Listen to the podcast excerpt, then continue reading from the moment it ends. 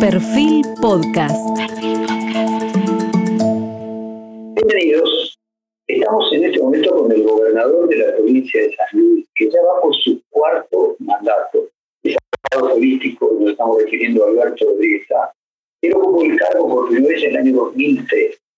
Fue reelegido en el año 2007 hasta el año 2011. En 2015 volvió a la gobernación y fue reelegido en 2019 en el cargo que ocupará hasta 2023. Nació en San Luis en 1949. Es abogado de la Universidad de Buenos Aires y realizó posgrados en Derecho Constitucional, Derecho Comunitario y en Historia del Arte en la Universidad de Salamanca, en España. Aquella de que lo que Salamanca no, lo que nació no da Salamanca no presta. Es descendiente del revolucionario federal Juan Sá, protagonista de la batalla de Pavón en 1861 y del cacique Ranquel Painet. Es hermano del expresidente y gobernador de la misma provincia, Adolfo Rodríguez, actual legislador de la provincia de San Luis. En el año 1980 fue asesor de la Confederación Federal de Trabajo. Entre diciembre de 1983 y diciembre de 1994 fue senador de la Nación por la provincia de San Luis, ejerciendo el cargo. En 1983 votó en contra de la ley de punto final. En 1993 votó también contra el proyecto fiscal para reformar la Constitución Nacional y permitir la reelección del entonces presidente Carlos Menem, conocido como el Pacto de Unido. En diciembre de 1994 renunció a su banca. En 2007 y 2011 fue candidato a presidente por la Alianza con Permiso Federal, quedando en cuarto lugar a nivel nacional. En el 2010 fue declarado en Ginebra embajador mundial de la paz. Es conocido públicamente por su relación con el ex vicepresidente de los Estados Unidos y premio Nobel de la Paz Al Gore, con quien mantuvo reuniones en la provincia de San Luis, por sus políticas a favor del cuidado del medio ambiente. Fomentó el desarrollo de propuestas culturales a nivel nacional, haciendo sede su provincia. Recibió distinciones por parte de las Naciones Unidas para el medio ambiente y un reconocimiento oficial por parte del Senado de la Nación Argentina. También recibió la medalla Tiradentes, el mismo galardón que en otras oportunidades fue entregado a Lula Silva y al Papa Juan Pablo II. Esta es una nueva versión de reportaje ya hicimos, reportaje largo a Alberto Rodríguez. Y vamos a comenzar con la coyuntura más cercana. Eh, Alberto, ¿Cuál es tu visión de lo que está sucediendo acerca de la interpretación del atentado a la presidenta y vicepresidenta actual que Bueno, fue un, un, intento de magnicidio eh, eh, absolutamente repudiable y, y, conmovió a todos. Eh, hay un instante cuando uno ve en la televisión el arma apuntando a la cabeza de, la señora vicepresidente, que es este, genera mucha angustia, mucha angustia. Cuando el arma falla y no se produce la por una, bueno, gracias a Dios no se produce una tragedia, este, y ella eh, se encuentra ya segura, entiendo yo que hay una suerte de alivio en todos de que, bueno, no sucedió la tragedia. Esto, ahí viene un punto que debemos este, pensar todos y encontrar una salida a esta situación de, de pacificación, de prudencia, de, bueno, bajar los decibeles de las discusiones y pensar que, bueno, estas cosas no deben pasar, no deben pasar nunca más y cómo hacemos todos para contribuir que esto no pase. Esto es como yo creo que debió trabajarse, debió trabajarse. Bueno, no me gustó cómo siguió, porque bueno, de alguna manera eh, después siguieron tirándose más piedras, siguió con más, más bronca todo y, y, bueno, y aparece un grupo que, que no hay todavía yo entiendo un pronunciamiento serio que diga qué, sucedió esa, esa noche, si hay ramificaciones, hasta dónde llegan, qué es este grupo. Bueno, entonces, debió, debió eh, eh, el tema ser tratado de una manera que se mostrara una luz al final del túnel, donde pudiéramos los argentinos decir, bueno, esto no debe pasar, no puede pasar, debemos mejorar mucha eh, la, calidad del diálogo entre los argentinos y, terminar que, que, esta situación nos mantenga como una situación de agonía, de, de, conmoción. Bueno, esto es lo que eh, pienso yo cómo debió tratarse. Se, ha tratado de otra manera. El feriado para mí no, no, no, no fue bueno, no fue bueno y, plantear la discusión con, con e, elevando, eh, tratando no decirlo, pero reproches mutuos, bueno, termina como estamos, que, que al final no sabemos todavía oficialmente qué pasó y menos todavía un diálogo que nos permita saber, eh, bueno, que esto lo entendimos, que no puede pasar y, y, y este, mejorar. Eh, eh, nos ha pasado igual y ahora me salgo, voy a otro temita más fácil para entendernos en este. Eh, eh, con la pandemia. Fíjate, la recomendación que hizo la, la Iglesia Católica fue salgamos este, unidos y mejores. Salimos divididos y no sé si mejores, tal vez salimos igual o peor de la pandemia. Entonces no, nosotros como que no, no, no aprendemos los argentinos, no aprendemos. Y bueno, insistimos con, con esto de pelearnos, generar una, una brecha, una, una grieta que no hace bien a nadie, nos perjudica a todos. Alberto, eh, a mí parece que tu testimonio tiene un particular valor porque vos sos iconoclasta, como dije en la introducción, votaste en contra y a favor imprevisiblemente de, la reforma constitucional, en cada uno de los hechos en los que se dividió la Argentina, vos no fuiste previsible, te comportaste siempre de una manera autónoma, que muchas veces se ha hablado de la República de San Luis, de que había en San Luis una eh, especie de, de, túnel de viento fuera de la, de la lógica del resto de la Argentina.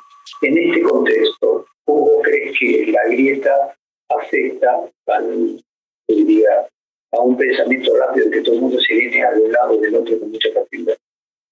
La grieta es, tremenda. Nos, nos afecta todos los días.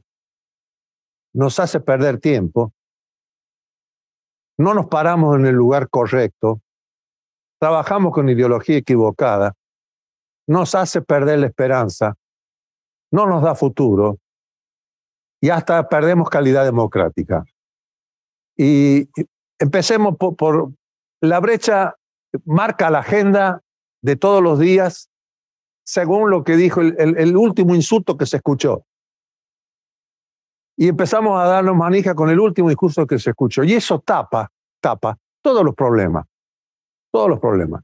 Porque estamos hablando de, ese insulto o de lo que, bueno,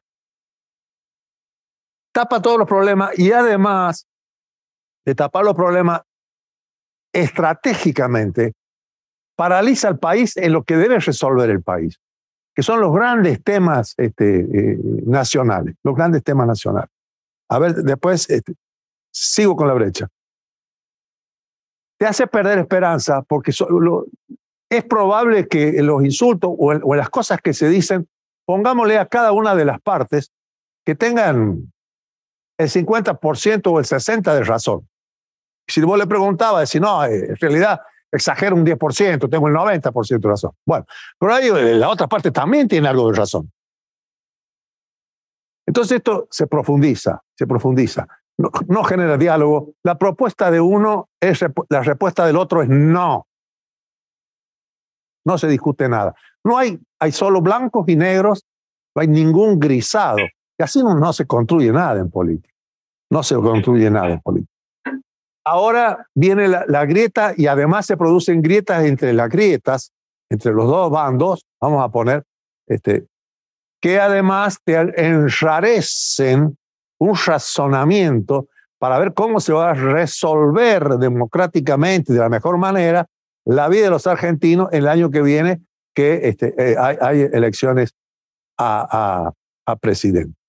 Entonces termina, se termina fomentando quienes tienen el paquete mayoritario en cada uno de, de, las caras de la misma moneda, este, favorecen la grieta porque de alguna manera van a, va a terminar imponiéndose en estas condiciones de grieta una opción, una opción. Entonces, quienes hoy tienen un 15% de, de, de eh, apoyo del electorado, dice, bueno, vos votarías a, fulano. un 15% positivo y un 60% negativo. Pero ese 15% positivo es un paquete mayoritario dentro de la grieta. Y si lo fomentan, son los líderes de la grieta. Entonces llegamos a una situación que los argentinos vamos a vernos a optar entre Guatemala y Guatepeor. Bien, la grieta, y, acá este, cierro el concepto este, eh, la grieta es una misma, es una misma moneda con dos caras. En una cara está Cristina y en otra cara está Macri. Fíjate vos que la moneda, esa moneda se llama deuda externa, se llama hambre, se llama desocupación, se llama falta de calidad en el empleo, se llama este, Argentina que no crece, se llama negación de los, de los problemas del cambio climático, se llama, bueno, no entender que estamos viviendo la revolución de la inteligencia, sacamos a la Argentina del mundo, esto es la moneda de la grieta, con dos caras y que nos llevan a esta situación, donde nos tenemos que encolumnar o no en una de las dos caras. Y los que no se encolumnan, bueno, no tienen voz, no tienen voz y es muy difícil, es muy difícil. Alberto, vos sos de las personas que no se encolumnan. De hecho, incluso hasta en sus eh, divergencias, no votaste en contra de que Alberto Fernández fuera presidente del socialismo. ¿Podrías resumir para la audiencia que nos sigue la política día a día de dónde resulta esa actitud de los estudiantes con iconoclasta? La actitud iconoclasta, bueno. Eh, porque, bueno, tengo un espíritu crítico y mucha libertad. Yo entiendo que está ahí la cosa. Yo pienso, bueno, eh, en San Luis siempre pensé que, que si las políticas nacionales no son favorables o buenas para San Luis, nosotros no tenemos por qué seguirlas. Entonces crece el federalismo, que te da una razón de, para pensar y te da, bueno, y por otro lado te estás oponiendo a una política nacional, que, que eso es muy fuerte en la Argentina, que vos desde una provincia chiquitita o un, un lugar de poco o nada de poder, le digas cosas a, lo grande y sobre todo al Círculo Rojo y sobre todo en los temas de la economía. Bueno, esto yo creo que es este, eh, libertad y, espíritu crítico. Espíritu crítico. En, el, en el, tema del Partido Justicialista, eh, yo creo que el Partido Justicialista es de alguna manera un centro importante para este, unir y, bueno y cumplir los sueños que tenemos este, eh, los peronistas o algunos, o, lo que tengo yo por lo menos. Bueno, y, y, entonces, bueno, había una elección y yo considero que esa elección eh, eh, no, nos permitieron llegar a la elección interna, teníamos nosotros más avales que la otra parte, bueno, y no, no, nos sacaron de, de, de, de la posibilidad de... Sí, sí, de la competencia y, bueno, y se consagró a quien tenían menos. Bueno, entonces, bueno, eh, ahí eh, eh, chillamos, pataleamos un poco y llegamos a, a, la, jueza electoral, pero después cuando venía la elección, quisimos, este, bueno, dijimos, levantamos las, las acciones judiciales para evitar que de alguna manera se complicara la elección o complicara el peronismo la elección y que de alguna forma después nos juzgaran en el tiempo como que fuimos nosotros los que provocamos esa situación. Alberto, vos fuiste muy crítico con el gobierno del Frente de Todos. Luego de las elecciones de 2021, fuiste crítico de la carta de la vicepresidenta y de los funcionarios que públicamente pusieron su denuncia a discusión del presidente Fernández. Eh, ¿Qué, pensás del futuro del Frente de Todos si se va a mantener cohesionado y la llegada de del futuro de Alberto Fernández como presidente del Partido Justicialista está algo que ya está concluido. Y si crees que Sergio Massa puede ser una alternativa de sustitución del presidente del liderazgo del Partido Político. A ver, son muchas muchas preguntas juntas y, trato de, de, encontrarle la, la, la forma de responderla. Primero, fíjate vos que no fue bueno para nadie la, la forma como se resolvió la, la fórmula presidencial. Eh, un día se formó el Frente de Todo. Un frente electoral, la definición, o la, que yo entiendo como definición al menos, yo entiendo que un frente lo componen entre varios este, partidos o movimientos o sectores, participan en el frente, establecen reglas de juego y establecen un programa, un programa, un programa. Se forma el frente y mientras estaba por discutir las reglas de juego, el programa, lo que fuere, la señora nos madrugó a todos diciendo la fórmula es esta y este, bueno, quedó como eh, esa fórmula. ¿Dónde se comete un error? Un error.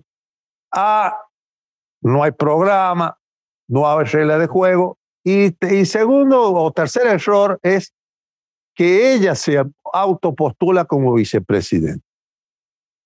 Siendo que era obvio que ella tenía de alguna manera el paquete mayoritario dentro de todo lo que era el frente de todo. Así que alguna razón tenía para nombrarse, pero lo que no acomodó bien las cosas es que ella se pusiera en, este, en el papel de vicepresidenta con el rol que después terminó cumpliendo, o que está cumpliendo ahora, que es condicionar o no al presidente, o, o tener como este, parte en el gobierno cuando no es el rol de un vicepresidente. Bueno, Así las cosas, esto estaba así en los primeros días, pero fíjate que inmediatamente después, cuando se llega al gobierno, se gana la elección, gana el frente de toda la elección, este concepto frentista se rompe y aparece un concepto de alianza. La alianza al sistema, mirando como si fuera un sistema parlamentario donde un grupo obtiene la, mayoría y hace alianza con otros grupos y llega y forma gobierno. Se actuó como un sistema parlamentario, como si fueran este, y un sistema parlamentario cerrado, porque, bueno, de alguna manera la decisión la tenía este, un grupo muy cerrado. Y este frente, que tenía muchos este, partidos y, expresiones, pasa a limitarse a tener tres o cuatro voces. La señora, este, su hijo el señor, este, el, el, presidente y el, el, señor Massa. Esto, bueno, ya ahí eh, eh, cambia todo porque es como que está roto el frente y ab initio. Está roto el frente ab initio. Y esto se dio la lógica posterior, que nunca se volvió a recomponer. En ese sentido, más allá de que en ese momento nosotros estábamos actuando como compromiso federal y teníamos nuestra mirada eh, eh, muy distinta, sobre todo sobre los 100 primeros días de gobierno. Muy importante, los 100 primeros días que no sucedió nada de lo que esperábamos. Bueno, también esta alianza y acá voy a tener un problema con los porteños después, es una alianza que eh, está hecha en el AMBA, está hecha en la, en la ciudad de Buenos Aires, donde estamos afuera todos los demás. El resto del país queda afuera. Esto te voy a poner una, una, una, una, este, una característica que tienen estos gobiernos de la ciudad de Buenos Aires. Fíjate vos, lo primero que preguntan es el tema, eh, eh, el ministro de Economía. Y el ministro de Economía es el ministro del dólar. El ministro de Economía le preguntan solo, a ver, ¿vas a pagar la deuda externa? ¿Cómo viene el tema del dólar? Y después cuando ya tienen asegurados esos dos puntos, dicen, le hacen la tercera pregunta flexibilización laboral. Esta es la historia argentina y así sucede. Siempre el centro, Buenos Aires. Un ministro de Economía que el país se sentiría mejor, piensa en la producción de todos los argentinos. Piensa en el campo, piensa en la industria, piensa en la revolución de la inteligencia, piensa en el vino de Mendoza, Piensa en el algodón del Chaco, en el azúcar de Tucumán, en la industria automotriz de Córdoba. No el dólar. El dólar. Piensa en el campo. El campo el 50%. Nadie puede ser enemigo del campo. El campo es la Argentina. El campo es la Argentina. Bueno, entonces ahí está el ministro del dólar y el frente este, hecho con la porteñidad y, y, y todos afuera el frente convertido en alianza y un sistema que, bueno, este, ha ido y llegando a los tirones. Y, eh, yo creo que, eh, el presidente es un hombre prudente, es un hombre prudente. Y él desearía, desearía no estar en, la grieta y gobernar para todos los argentinos. Creo que lo condicionan tanto en esa este, alianza eh, que ya no es frente, que bueno, estamos en la situación que estamos. ¿Cuál es tu relación hoy con la vicepresidenta Cristina Kirchner? Nunca fue, eh, fue buena, ¿eh? Yo tuve un reportaje que, eh, eh, uno anterior que, que, me hiciste vos en perfil, este, que fui muy duro y bueno, yo lo que pienso. Y yo después cuando este, el, peronismo fue derrotado y escuché, eh, escuché en los gobernadores, los gobernadores, que son más o menos los mismos que están ahora, que decían, no hay 2019 yo no inventé esa frase, lo dijeron los gobernadores. Y yo salí y dije, no, yo no puedo aceptar esto, no lo puedo aceptar. Porque, mira, mira, yo alguna vez siendo joven y, con las inquietudes que uno tiene este, eh, eh, de una transformación social, de, una patria mejor, bueno, todos esos conceptos, un día fui y, me convencí y deposité mis sueños. Mirá, ¿sabes lo que es depositar los sueños? Es algo muy lindo, muy hermoso y a su, vez eh, le da una exigencia. Y deposité mis sueños en el justicialismo, en el peronismo. Y bueno, entonces yo no puedo escuchar que el peronismo diga no hay de 2019. Bueno, esto lo escuché y por eso este, eh, Vos fuiste, el que dijo, que te interrumpa, vos fuiste el que dijo antes que nadie en el peronismo, hay 2019. Exacto, sí, sí, sí. Y acá en San Luis se hizo en, la Pedrera, este, en San Luis, en un estadio muy lindo, en una reunión nacional.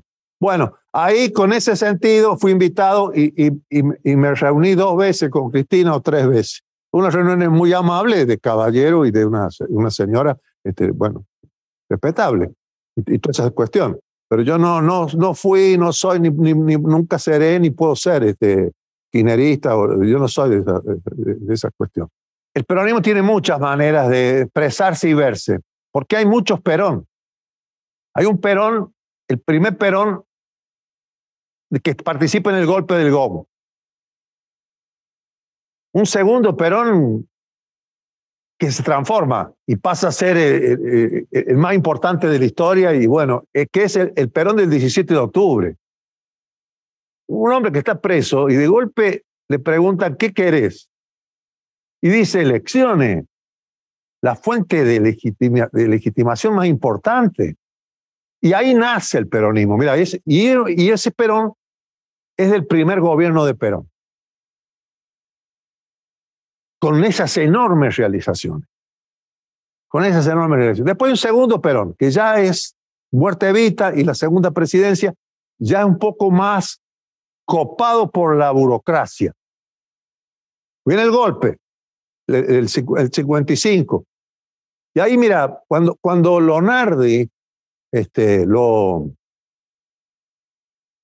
este, lo, Lonardi empieza su política contra Perón, pero no contra el peronismo, no contra los sindicatos, no contra... Se podía decir, este, patria libre, justa y soberana, que no te pasaba nada. A los poquitos meses hace el golpe Aramburu, Aramburu. Y ahí sí, es contra Perón, contra el peronismo, contra los sindicatos, contra la doctrina, contra la marcha, contra eh, eh, los emblemas, contra el escudo justicialista, contra el auto justicialista, contra todo, la contra todo. Y Perón, ahí aparece otro Perón, que está una carta en el 55, en diciembre. Es una maravilla porque es, como, vos te pones esa posición Mientras lo atacaban a él no decía nada. Y ese día en esa carta pone, asumo la conducción de la resistencia peronista. Ah, mira, resistencia que dura este, 18 eh, años, 18 años. Y ese es otro Perón, otro Perón. Luego viene un Perón de, eh, eh, del tercer Perón o el cuarto Perón, de presidente de nuevo, que fíjate qué distinto, porque aquel Perón de la primera presidencia era el jefe de una revolución. Míralo así, Perón jefe de una revolución, presidente de la nación. Por eso sale la constitución del 49, que es una, es una revolucionaria, pero es de un sector. Eh, diríamos, la tipología de la constitución es una constitución sociológica, representa a un sector social de la Argentina, no a todos. Cuando viene el tercer Perón, el Perón de, de, habla, dice, no más para un peronista mejor que otro peronista. No, eso no va más. Para un argentino no va mejor que otro argentino. Y él, fíjate, deja de ser. Mirá lo que elige, ¿eh? Lo tenía todo en sus manos y él deja de ser este, em, eh, jefe de una revolución y pasa a ser presidente de todos los argentinos. Nadie o muy pocos lo entendieron. Yo ahora me doy cuenta que pasó eso, personalmente. Yo entiendo que no todos entendimos así. Bueno, entonces vos mirate la cantidad de peronismo que hay según dónde te apoyé o dónde miré. Y cuando el peronismo ha estado en el gobierno, aparecen los aprovechados. Entonces todo se deforma. Entonces es muy difícil, muy difícil este, eh, eh, que los peronistas nos entendamos tan fácilmente y cuál es nuestra mirada y cuál es nuestro, eh, en qué parte de la historia nos sentimos cómodos o, o cómo pensamos en toda la historia. sí. No, entre todos esos peronistas que representan a esos distintos momentos de Perón, ¿Cómo sí. que estamos hoy en condiciones de que el peronismo pueda saldar sus diferencias e ir unido hacia 2023? ¿Saldar nuestras diferencias? No, no, no, no, es tan fácil. No es tan fácil. Se necesita un, un marco de, de, de posibilidad de pensamiento, hasta de actualización doctrinaria, que es algo, algo que Perón hizo en la resistencia y que hoy significaría incorporar varios elementos como ser la revolución científico-tecnológica, la, era de la inteligencia, la era de la robótica, que cambia todo. Ahora tenemos que barajar y dar de nuevo en muchísimas cosas, que nada está pensado así. Sí, eh, también incorporar problemática que ya habló el peronismo, que es el tema del calentamiento global y los tremendos dramas. Y sabes qué también que nos da prudencia en el razonamiento, mirar algo que es, este, es muy interesante, que es la Agenda 2030, que hubo Agenda este, 1020 y hubo Agenda 2000, 2010 de las Naciones Unidas. Porque está pensado por todas eh, eh, las posiciones políticas que están en todo el mundo. Están pensando, bueno, ¿qué necesita el mundo? Agua, agua potable, cloacas, transporte, calidad en las instituciones, trabajo, calidad en el trabajo, educación, innovación, ciencia y técnica, este, eh, defensa del medio ambiente. Es de todos eso. Y mirar también este, que, que el peronismo tiene que elegir, elegir, o encabeza una revolución que no, no funciona hoy, o este, gobierna para todos los argentinos. Gobernar Alberto, En, 2019, vos decías, hay 2019. Y trato de entenderte y digo, bueno, había 2019 porque Macri actuó como factor catalizador de la unión de esos diferentes peronistas. 2023, ¿hay 2023 para el peronismo? ¿Hay algún elemento que lo funcione y le permita volver en el 2023 a ganar una elección? Mira, eh, yo digo, yo dije hay 2019 y luego, luego dije, ahora digo, le saco la H. Porque esa ahí es del verbo haber, le saca la H queda la interjección de dolor. Y le pondría, ay, 2019, como una pesadilla, lo que ha pasado, lo que ha pasado. 2023, 2023 es muy difícil para todos, para todos, porque en la brecha, vos imaginate el que gobierne, el, lo que va a sentir el otro en brecha. Uno va a ganar las elecciones, va a festejar, va, a hacer un festejo hasta descomedido con el otro, y lo que va a suceder el día después ya es como todo no. No nos vamos a tolerar. Entonces, bueno, yo creo que el 2023, que ya no queda nada porque estamos ya eh, casi ya eh, eh, empezándolo, este, hay que construirlo. Si que pensamos que para ver un 2023 hay que, hay que empezar a hablar de la... Muchachos, terminemos con la grieta. Chicas, basta de grieta. Basta de grieta. Pensemos de otra manera. Que es muy difícil, es muy difícil. Que es casi imposible, es casi imposible. Vamos, lamentablemente, a la opción. Vamos a la opción.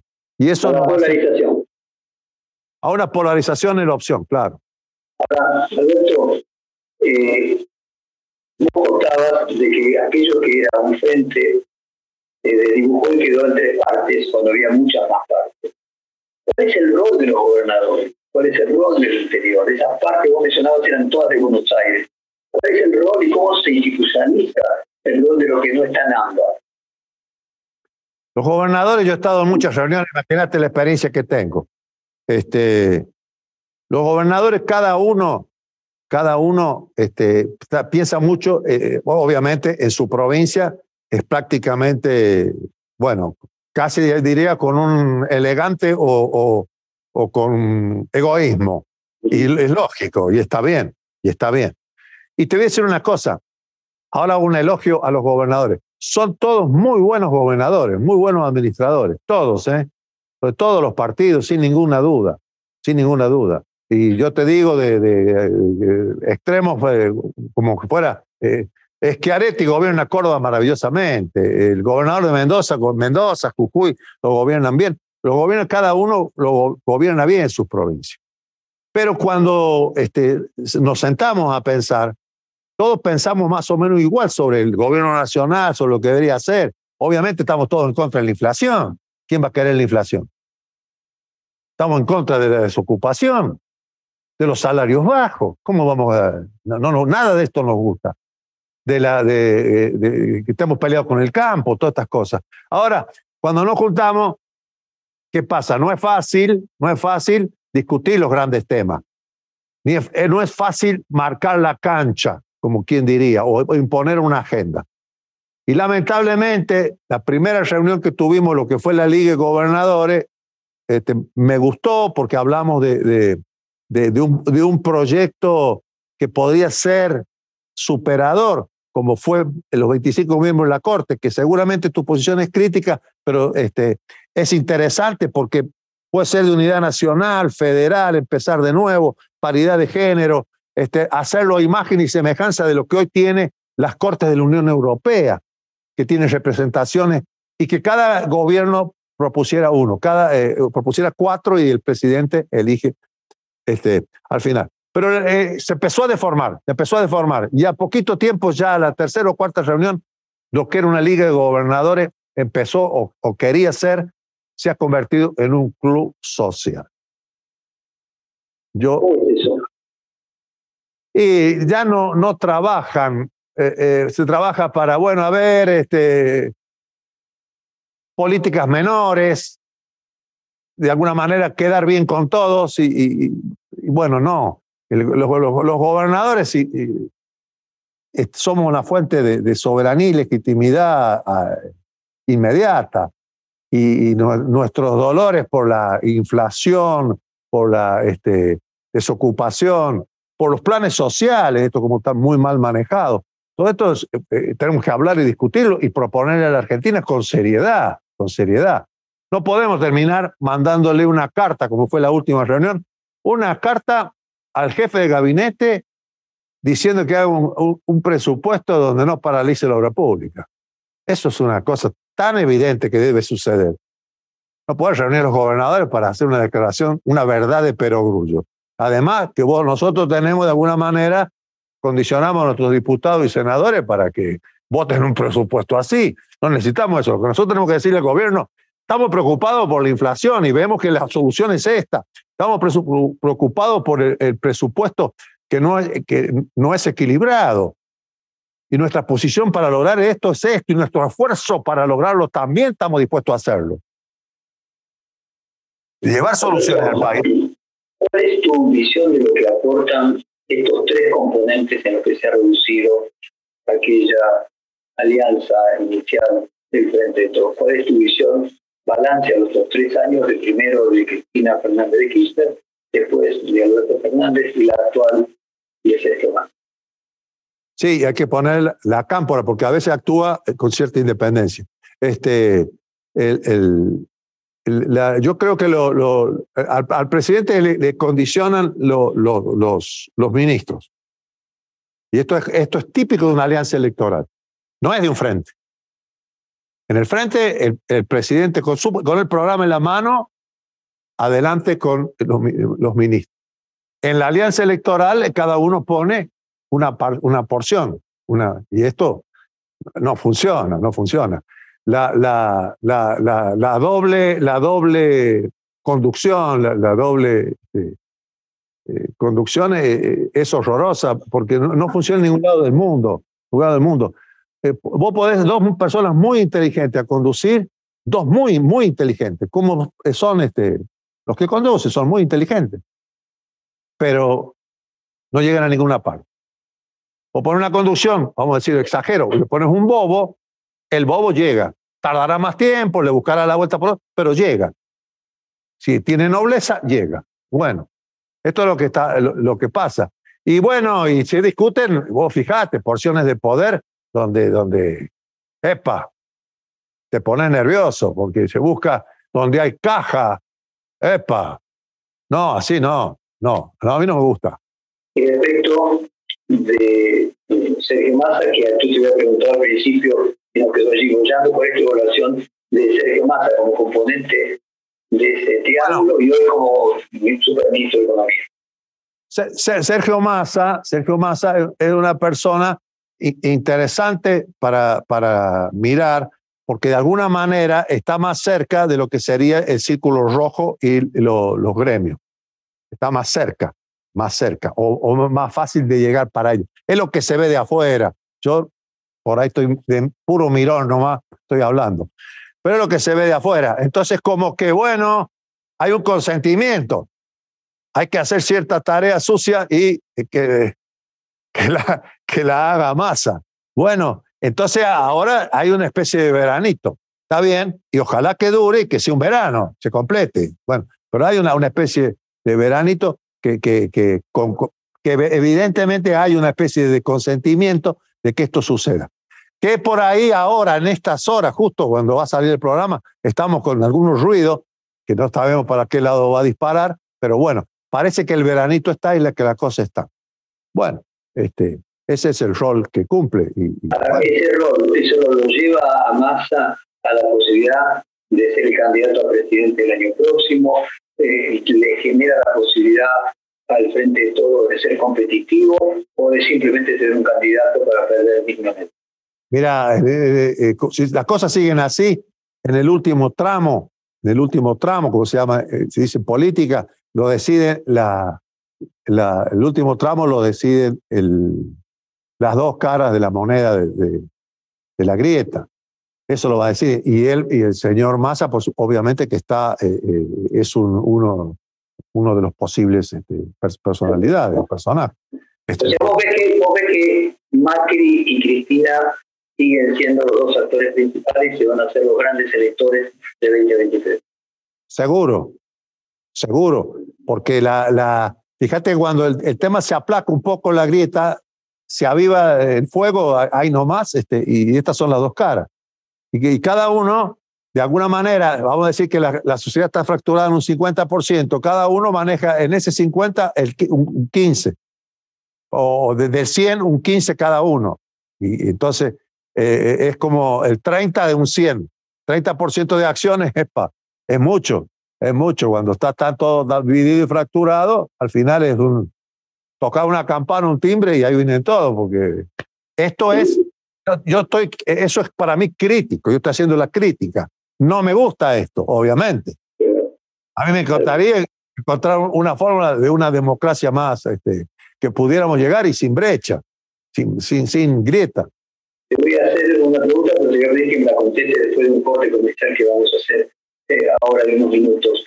¿Y crees que va a terminar siendo en esa decisión agrietada, más brecha entre Alberto, entre Cristina y Macri, ellos dos van a ser los candidatos en 2023 a la presidencia o van a colocar como intentó Cristina a un Alberto Fernández. Pero espera, me lo contestás después del corte, vamos a un corte y ya volvemos. Muchas gracias.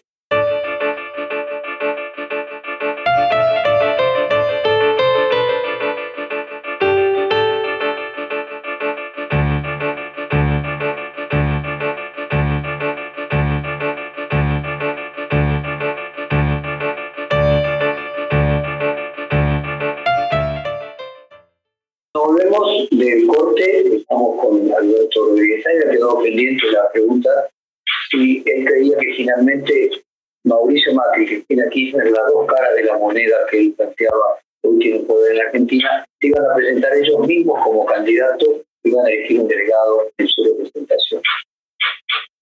Yo probablemente sí, es probablemente sí. Pueden pasar muchísimas cosas porque, este, bueno, en la Argentina sabemos cómo, somos nosotros. Puede pasar muchísimas cosas, pero es muy probable. Ninguno de ellos va a resignar su liderazgo. Les ha costado mucho y son el paquete mayoritario en cada uno de estos extremos. Ahora, este, déjame esta pequeña, pequeña reflexión.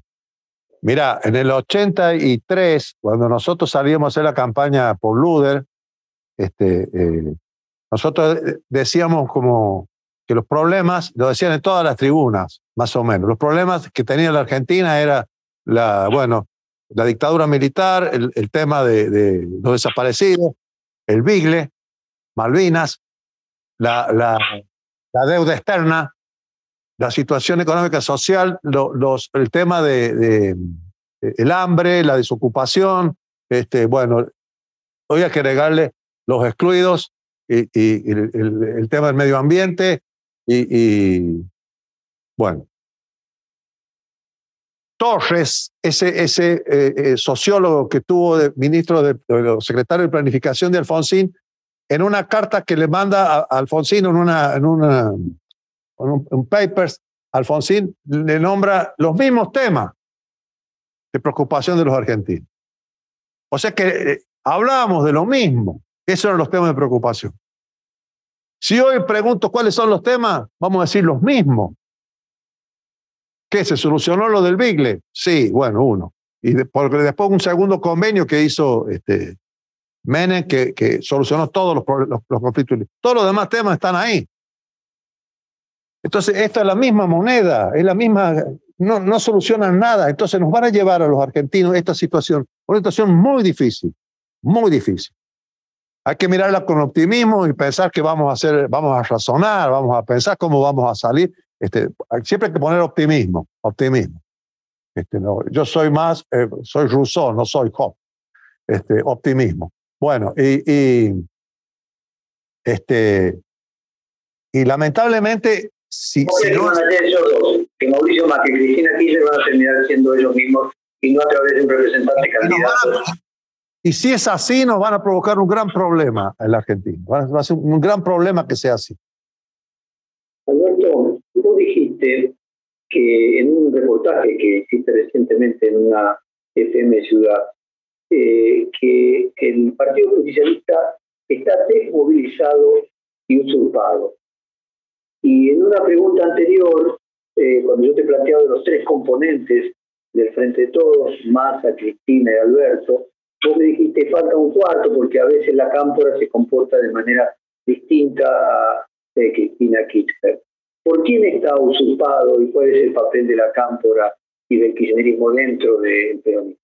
Sí, la, la, la, ahí hay otro, otro componente también, porque hay un componente de algunos históricos que han actuado y, y ahí tuvo mucho que ver el, el, el, que fue gobernador, diputado nacional Gioja, que de alguna manera tuvo, su, aunque sea un poquito del bastón de mariscal, y lo usó mal lo usó mal. Entonces llegó a esta situación de que, bueno, se hizo una componenda para que fuera el, el presidente y puso al, presidente al frente del Partido Justicialista.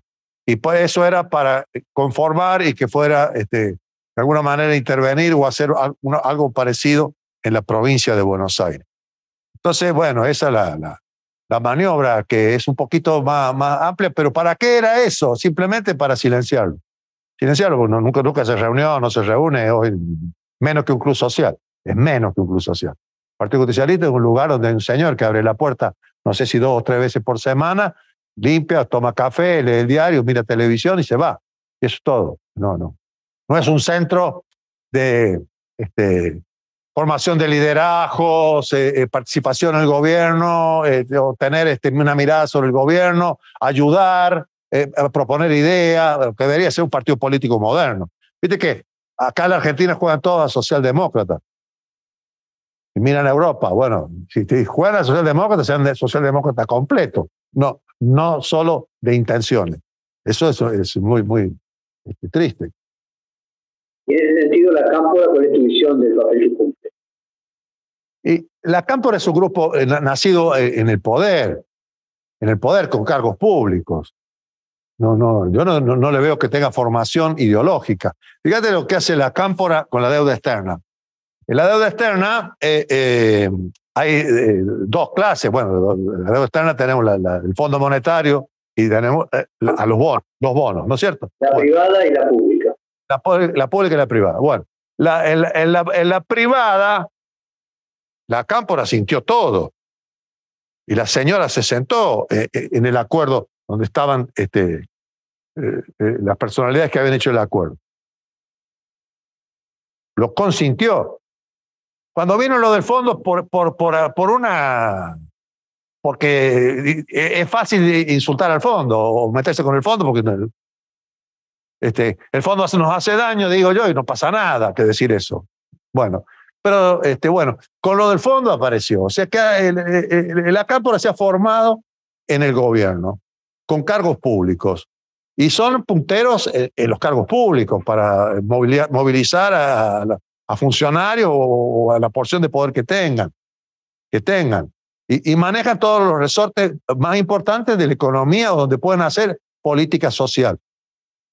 Este, eso es, no tiene eh, eh, una formación ideológica seria, para nada. O, lo que yo le llamaría, ¿a qué peronismo te referencia? a la resistencia peronista, la resistencia peronista no admitiría la, la, este, la, deuda externa eh, de lo privado, por lo menos que haremos discutir. La deuda externa, fácil y cortito. Mira, la deuda externa hay que pagarla, ¿eh? pero lo que se debe, lo que se dé. Hay que recuperar la soberanía nacional. No puede estar la soberanía en manos de un juez en, Estados Unidos, en, Nueva York, lo que fue el juez Griesa, hoy fallecido. Eso es un absurdo. No, existió nunca en, la historia de ningún país que vos delegué la soberanía. Entonces, el ministro de Economía tiene que estar pensando este, qué va a decir el juez Griesa, por decir, ¿no? ¿Qué va a decir el juez de Nueva York si toma una medida u otra en el momento que está el tema de la deuda candente?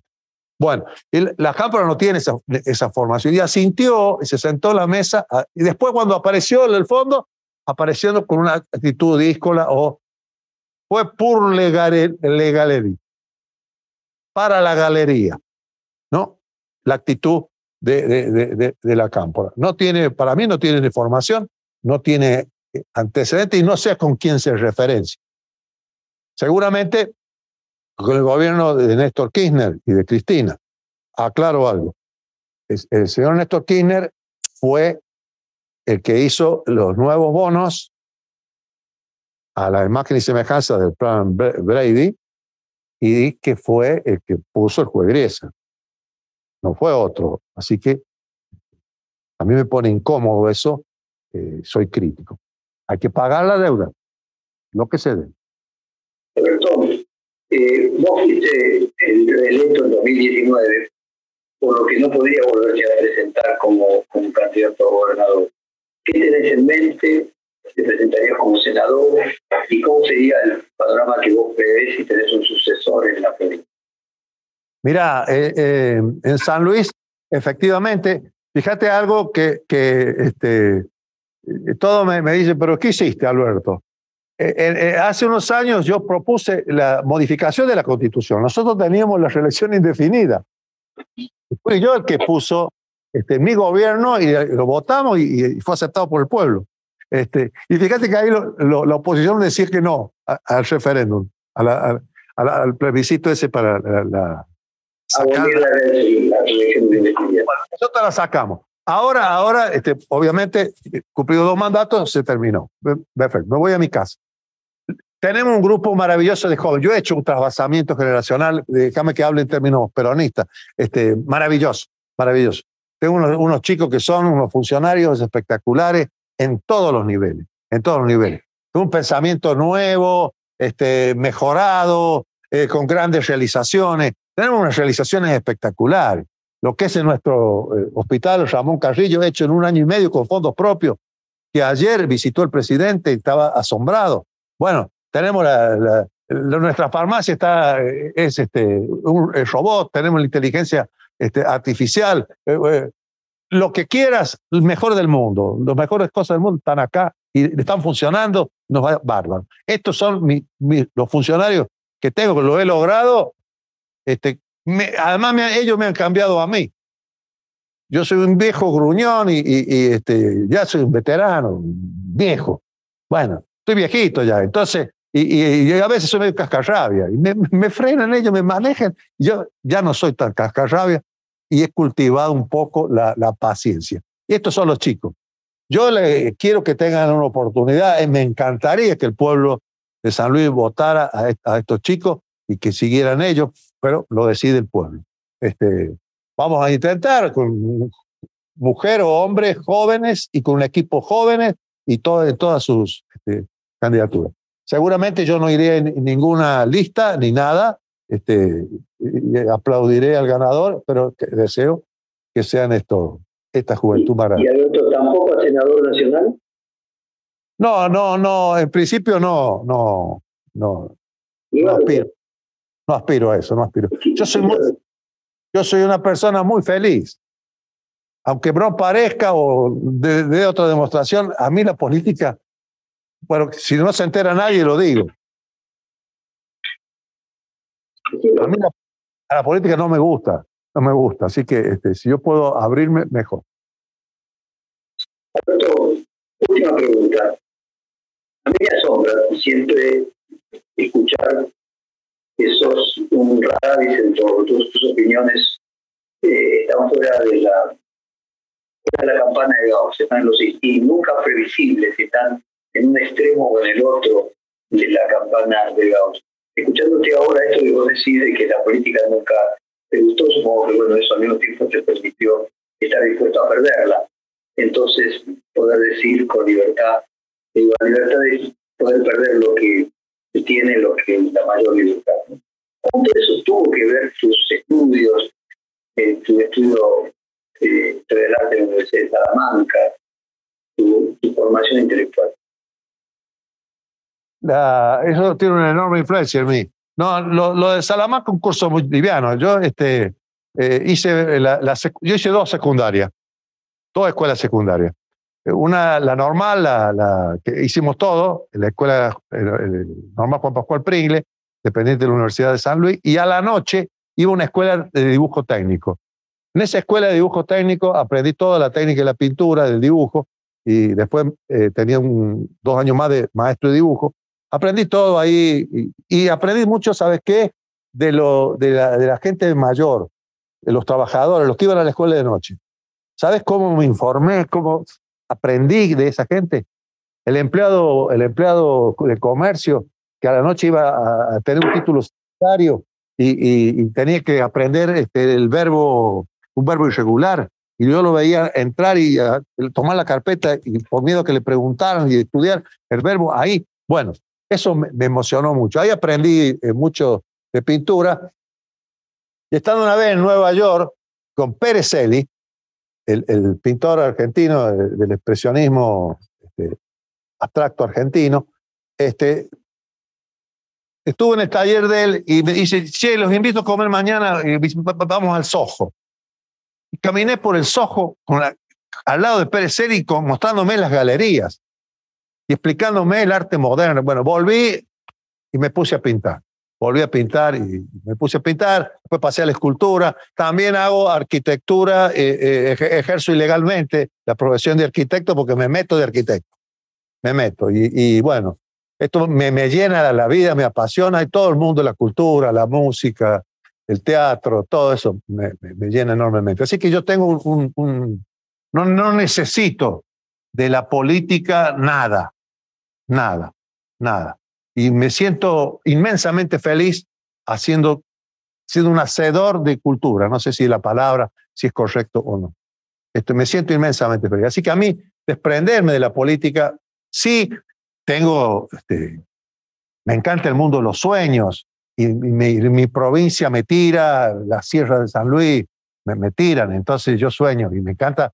Y a veces también en mi familia, que tengo una. Fíjate, vos dijiste que yo soy descendiente de Juan Sá, eh, que estuvo en la batalla de, Pavón, este, y, ganó, él iba ganando, y le dicen, che, arreglamos, ya perdimos, volvés, que no, no tenés que ganar. Así fue, así los traicionó Urquiza. Bueno, y desciendo del Gran Painé, que fue una de las lanzas ranqueles más, este, para mí, más notables de, de la historia de Ranquel. Así que yo, la vida de la mi abuelo fue gobernador de San Luis, senador, mi tío abuelo, todo. Entonces, la política para mí es este, natural, pero me, llena más el arte. Entonces yo estando fuera en el arte, obviamente me van a preguntar, o, si me preguntan, opinaré, y si no, no, no opino. Y me meto en este mundo de, de los sueños y que es hermoso. ¿Sabes lo que soñar con un hospital para San Luis? De 400 camas y 16 este, quirófanos y hacerlo, que tenga la... Y, lo tenemos ahí, y van los, viejitos, los, jubilados, que estaban, mira, entraban en un sanatorio, entraban por una puerta y salía, cuando salía uno muerto, entraba el otro. Y ahora tenemos este hospital para todos los puntanos, para todas y todos, todas las clases sociales. Ahí va la, la gente campo, va acá, la, los industriales, ya está. ¿Qué es eso? Un gran placer hablar con vos. Se nos acabó el tiempo, seguiría conversando mucho más. Muchísimas, muchísimas gracias y te mando un fuerte abrazo. Gracias. Jorge, te admiro mucho. Muchas gracias, Un fuerte abrazo. Perfil Podcast.